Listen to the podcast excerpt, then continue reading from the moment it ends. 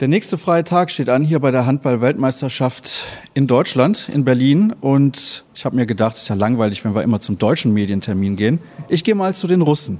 Denn da ist Sergei Gorpischin vom HC Erlangen mit dabei, der fließend Deutsch spricht, in Erlangen geboren, in Niedersachsen aufgewachsen, wenn ich es richtig im Kopf habe. Und ist ja auch mal ganz interessant.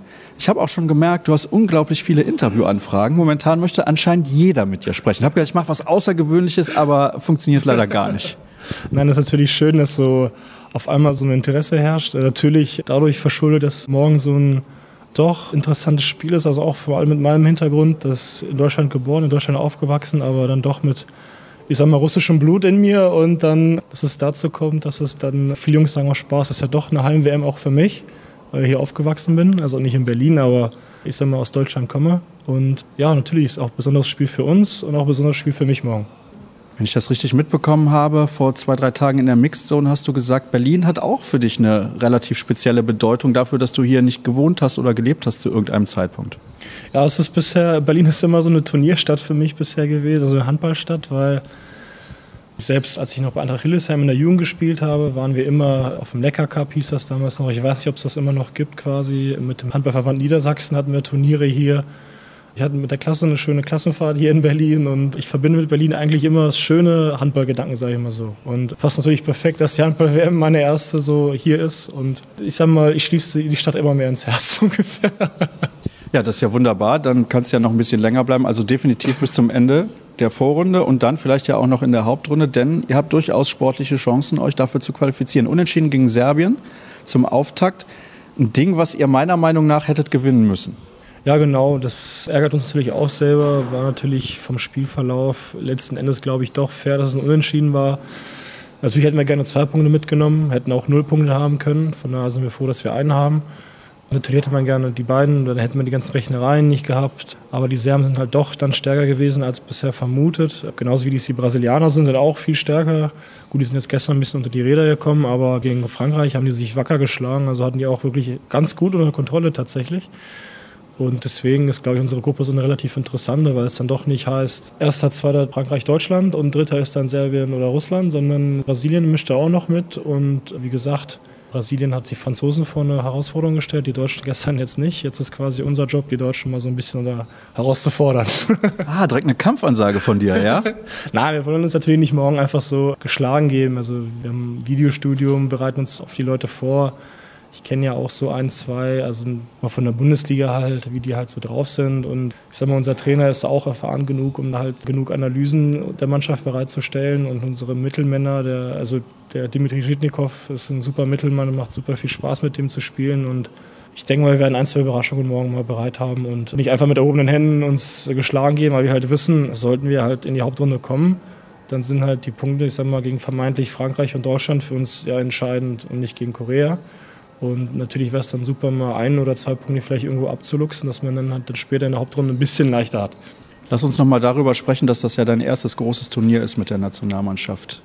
Wie bist du aufgenommen worden, erstmal innerhalb der Mannschaft, denn du bist ein sehr, sehr junger Spieler, du bist neu mit dabei. War das für dich auch ein spezieller Moment, als du bei erfahrenen Jungs dann plötzlich in der Kabine warst? Weil es ist noch was anderes als im Verein, wo man auch die ganze Zeit dabei ist. Nein, natürlich. Das ist halt ich war so ein bisschen perplex tatsächlich beim ersten Lehrgang, weil man dann halt, weil es dann auch nochmal wirklich was anderes ist, wenn man so die Birov dann auf einmal neben sich sitzen hat und aber wirklich super aufgenommen. Die Jungs sind super. Die wissen ja selber, wie es früher mal war. Also wenn man halt jung zu den Leuten kommt und die so ein bisschen, was heißt nicht, nicht ängstlich sind, aber dann doch ein bisschen aufgeregt tatsächlich und die nehmen die Aufregung sofort man kriegt einen Spitznamen, man macht Späße. Es ist natürlich immer so, dass die Älteren, wie in jedem Verein, so ein bisschen das Sagen haben, immer so ein bisschen nach unten die Leute so ein bisschen ärgern und dann die jungen Leute sich dann nach oben buckeln, dann quasi uns zurücksticheln. Sei es der Kampf um die Physiobank oder sowas in die Richtung. Und es ist halt super, super aufgenommen, super Truppe und halt von solchen Leuten zu lernen, ist Gold wert. In meinem Alter mit solchen Leuten zusammenzuspielen, ist unglaublich. Also man ist auch immer noch perplex. Ich bin gerade auch an Karabatisch vorbeigegangen vor drei, vier, fünf Jahren habe ich den aus dem Fernseher gekannt. Jetzt kann ich den quasi berühren und sagen, hey du, wollen wir mal quatschen oder ein Foto oder irgendwas machen? Das ist halt echt, echt unglaublich. Wie oft hast du die Frage zu deinem Vater schon gehört?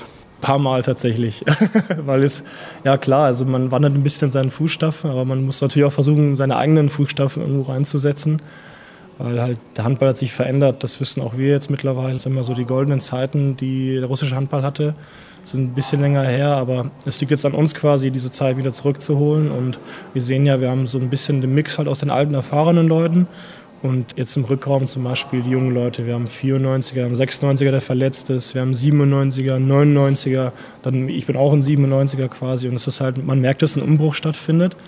Aber weil er auch stattfinden muss natürlich, weil man kann die Bierhoff nicht mit 40 noch zwingen, auf Linkshausen rumzulaufen. Also er wird es bestimmt hinkriegen, aber ja, müssen wir schauen. Natürlich gehört der Umbruch dazu. Und auch wenn es heißt, dass man vielleicht jetzt, ich sag mal auf gut Deutsch gesagt, ein bisschen mehr auf die Fresse kriegt, als es so ist, dann ist es dafür vielleicht in zwei, drei Jahren dann leichter. Und wer weiß, wie sich das alles entwickelt. Wir hoffen zum Besseren.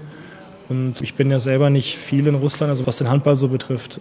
Aber ich merke ja schon, dass wenn wir da Freundschaftsspiele gehabt haben, dass halt immer mehr das passiert, was, was man halt von so einem normalen deutschen Bundesligaspiel kennt. Also man hat da irgendwelche, der härteste Wurf und irgendwelche Kisscams und also es ist halt immer mehr so ein bisschen populär, aber das merkt man halt, dass der Handball Popularität wieder zurückgewinnt und dass die Leute das auch viel mehr Spaß macht und man versucht das ja irgendwie an die Kinder quasi weiterzubringen, dass die Kinder wieder daran Lust haben soll man nicht zum Fußball zu gehen, sondern vielleicht doch zum Handball. Und ja, also es ist eine Entwicklung da und auch jetzt mit unserer Situation, die wir haben, wir wollen, wir wollen nicht aufgeben. Ich sag mal, die Deutschen meckern auch nicht, weil der Kühn verletzt ist und machen auch das Beste draus. Und deswegen meckern wir auch nicht und versuchen auch, uns quasi festzubeißen so lange nicht loszulassen, bis die 60 Minuten vorbei sind. Und dann schauen wir mal, was nach 60 Minuten auf der Tafel steht. Und dann gucken wir mal, wer zwei Punkte hat und wer halt einen Punkt hat. Naja, wir hoffen aus deutscher Sicht natürlich morgen auf zwei Punkte für die deutsche Mannschaft. Kann man sagen, es ist so aufgrund deiner ganz speziellen Situation ein bisschen das Spiel deines Lebens, nicht was das Sportliche angeht, aber natürlich was deine Geschichte angeht? Ja, das wurde ich gerade gefragt. Kann ich jetzt noch nicht beurteilen. Ich bin ja erst 21, da kommen wahrscheinlich noch, ich hoffe noch, kommen noch einige Spiele auf mich zu.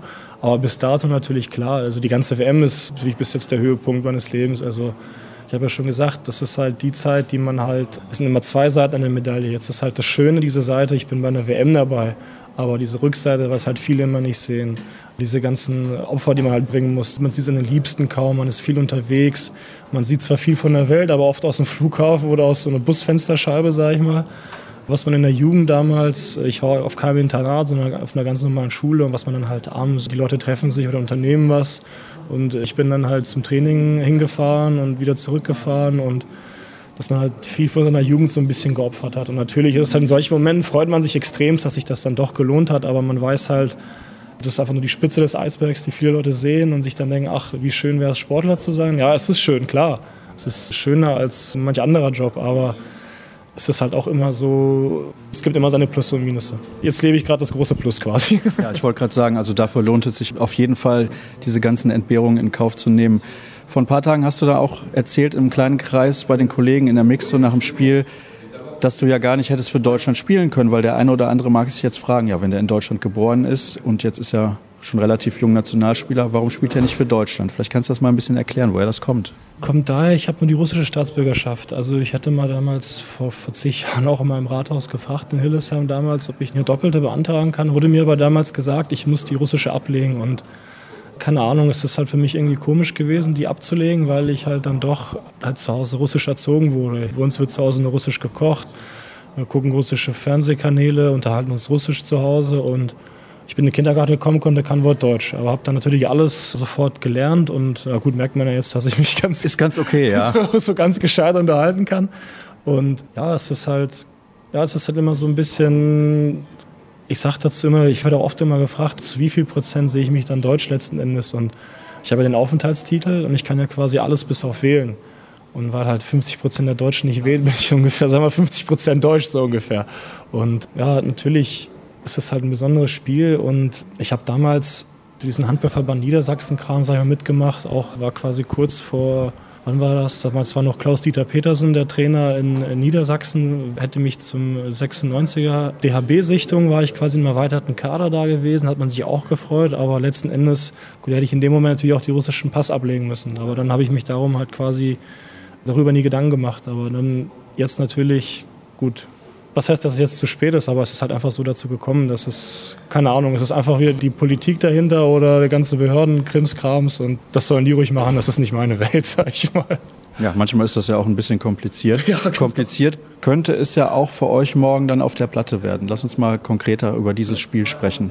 Deutschland hat gestern Brasilien aus der Halle gefegt. Warst du noch in der Halle, hast da das Spiel geguckt oder hast du es überhaupt geguckt? Ja, witzigerweise war ich gestern auf der Dopingkontrolle und musste dann, habe ich dann im Fernsehen gesehen, während ich da dann gewartet habe, bis alle durchgegangen sind. Und ja, es war natürlich beeindruckend. Also Wolf wurde so warm geworfen und dann natürlich, wenn er einmal warm ist, dann ist natürlich sehr schwer daran vorbeizukommen. Gut, von der zweiten Halbzeit habe ich nicht viel gesehen, weil dann war ich dann quasi beschäftigt, alles auszuführen, alles zu erledigen. Aber ja, natürlich, wir wissen, dass jetzt die Deutschen auf so einer Euphoriewelle sind mit den zwei gewonnenen Spielen, zweimal hoch gewonnen vor allen Dingen. Aber ich glaube, die wissen auch selber, dass man uns nicht unterschätzen darf. Ich glaube, da sind auch alle erfahren genug, um zu sehen, dass wir so erfahrene Leute haben, dass wir auch gefährlich sein können oder auch sind. Und ja, deswegen, ich glaube, es wird morgen, also ich hoffe, es wird morgen ein interessantes Spiel. Und dann sehen wir mal, wer halt am Ende dann das bessere Ende für sich hat. Aber ich sag mal, wenn es halt ein spannendes Spiel wird, dann haben wir die Zuschauer auch was von. Wir machen Werbung für den Handball, das ist auch super. Da kann sich, glaube ich, niemand beschweren. Auch wenn du da in so einem Kabuff gesessen hast bei der Dopingkontrolle, hast du irgendwie gemerkt, was da für eine Atmosphäre herrscht, denn es war nochmal ganz anders als gegen Korea beim Eröffnungsspiel. Klar, da war auch die Stimmung gut, aber gestern ist die Halle fast schon übergekocht. Nein, ich habe es mitbekommen. Also man sitzt ja quasi unter den Tribünen so. Also es war am Anfang relativ still tatsächlich, aber irgendwann so Ende erste Halbzeit, als dann man hat gemerkt, dass der Livestream da so ein bisschen mit Verzögerung ist oder beziehungsweise im Fernsehen so mit 3, 4, weil dann hat man gehört, die Brasilianer sind im Angriff und auf einmal jubeln da 13.000 Leute. Also entweder verwirft der oder Wolf hält den. Dann hält den Wolf und dann versteht man, ja, deswegen haben die gejubelt. Und das ist halt, glaube ich, das wird morgen, glaube ich, auch ein Faktor, den man aber halt versuchen muss auszublenden.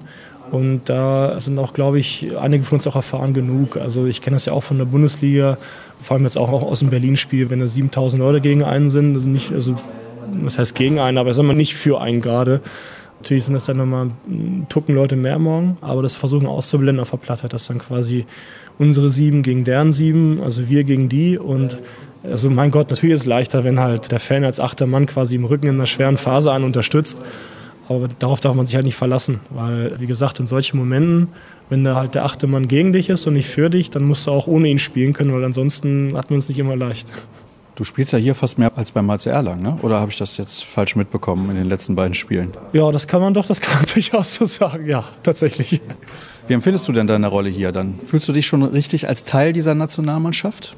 Doch schon, tatsächlich. Also mir wurde auch gleich gesagt von Anfang an, also wenn man also hier dabei ist, dann ist es nicht so, dass man halt zum Zuschauer mitfährt oder einfach zum Leute machen lassen, sondern dass wir halt auch Verantwortung übernehmen müssen. Also auch egal wie jung wir sind, wenn wir halt unsere Minuten kriegen, dass wir vor allem also als allererstes quasi die Mannschaft nicht im Stich lassen, aber auch dann quasi für einen selber, dass man dann in den Spiegel schauen kann und sagen kann, ich habe alles gegeben und ich bin zufrieden mit meiner Leistung.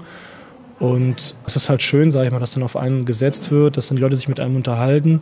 Und natürlich prägen sich einen die Worte dann immer ein. Also wenn dann die Birov sagt, lass uns das so oder so spielen, oder ein Jitnikov oder ein Shishkarev, dann das sind Leute, die spielen in der Champions League, die haben fast alles gewonnen, was man gewinnen kann auf Clubebene und natürlich prägt sich das sofort ein und dann versucht man das Wissen aufzusaugen von solchen Leuten, weil die, also die leben Handball schon, also ich fange quasi gerade jetzt an Handball zu leben, aber die leben es schon seit einigen Jahren. Und deswegen ist es halt, jedes Wort wirklich muss man mit, mit Gold aufwiegen quasi auf der Waage. Jetzt ist es ja so, ich kann mir vorstellen, dass der eine oder andere aus der Heimat, aus Erlangen oder dann halt auch aus Niedersachsen dann mal eine Nachricht schreibt und sagt, hey Sergej, gibt es noch Karten? Wie sieht's aus? Wie viele Anfragen hast du bekommen? Wir haben tatsächlich ein paar geschrieben, aber war leider so ein bisschen zu spät in dem Sinne, weil dem Verband, also von uns wurde, glaube ich, im November oder so Bescheid gegeben, wer Karten braucht. Ja, aber die meisten haben sich schon sowieso Karten besorgt, glaube ich. Also meine Eltern wollen morgen mal kommen. Gestern war der Trainer von Eintracht Hildesheim da, also da, wo ich die ganze Jugend verbracht habe quasi. René Selke, also der Geschäftsführer, war gestern auch da und das ist halt schön, weil die kommen alle überraschen. Also auch Leute, denen ich früher mal in der B-Jugend zusammengespielt habe, habe ich gestern gesehen. Und haben sich halt leider die Kontakte, also wie es halt immer so ist, dass man leider die Nummern verliert oder das Handy wechselt oder wenn man entfernt sich voneinander, leider Gottes dass man dann doch quasi durch den Handball wieder zusammenfindet und man sich dann so alle Jugendfreunde wieder trifft, ist halt schön. Und alle Kommilitonen schreiben mir, ja, wir gucken das im Livestream während der Vorlesung oder irgendwas. Das ist halt schön zu wissen.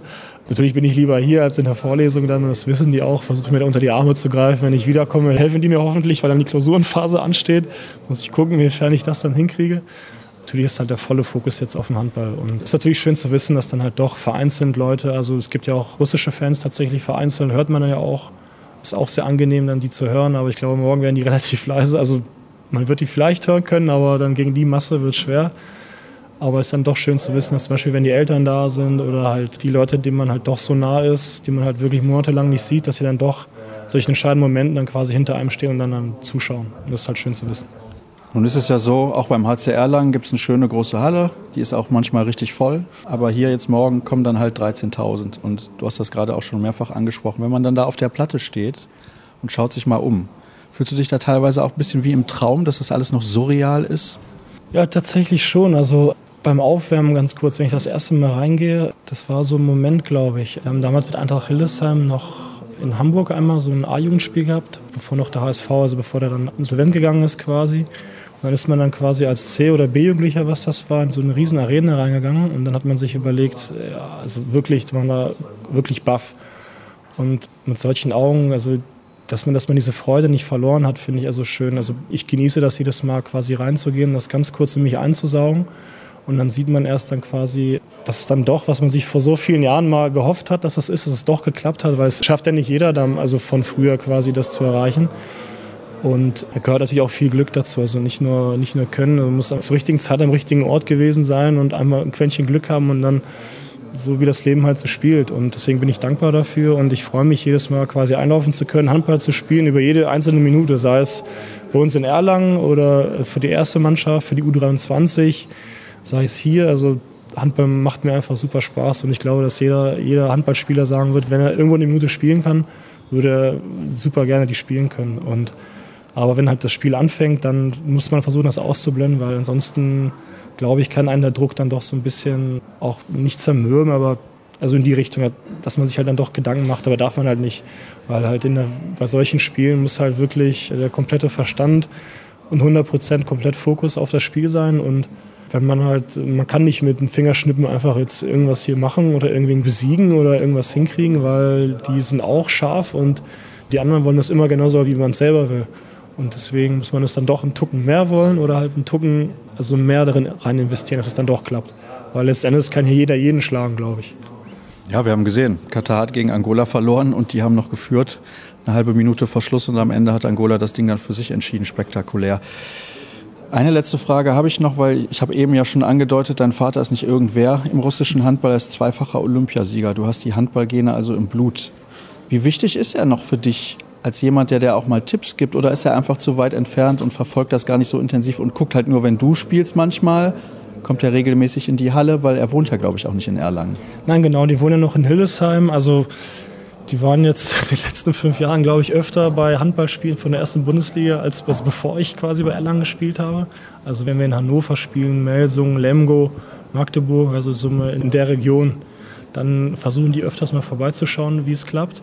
Natürlich verfolgt er das. Also er weiß ja quasi, wie das ist. Ich sag mal, relativ früh, also gut, erst damals ein Internat relativ früh weggezogen, habe ich ja quasi nicht gemacht, aber ich bin mit 19 oder 18 von zu Hause ausgezogen nach Erlangen, hatte nicht mal eine feste Wohnung richtig, weil mir wurde halt damals angeboten, ja, wir würden dich gern haben.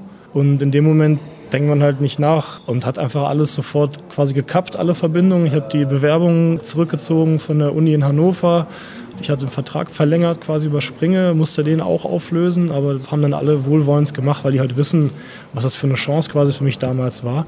Und natürlich wissen halt die Eltern, was das heißt, so ein bisschen alleine auf sich gestellt zu sein. Aber das war ein Schritt, den ich glaube ich nicht bereue, weil man ist viel selbstständiger geworden dadurch. Man hat so vieles miterlebt und ich wäre jetzt nicht hier, wenn ich den Schritt damals nicht gewagt hätte. Ich habe mein Auto mit, mit Sachen vollgeworfen und bin dann losgefahren. Und dann habe ich ein paar Wochen bei einer Bekannten quasi gewohnt. Und dann haben wir mir eine Wohnung gefunden, habe das alles eingerichtet, bin zur Uni gegangen, habe trainiert nebenbei.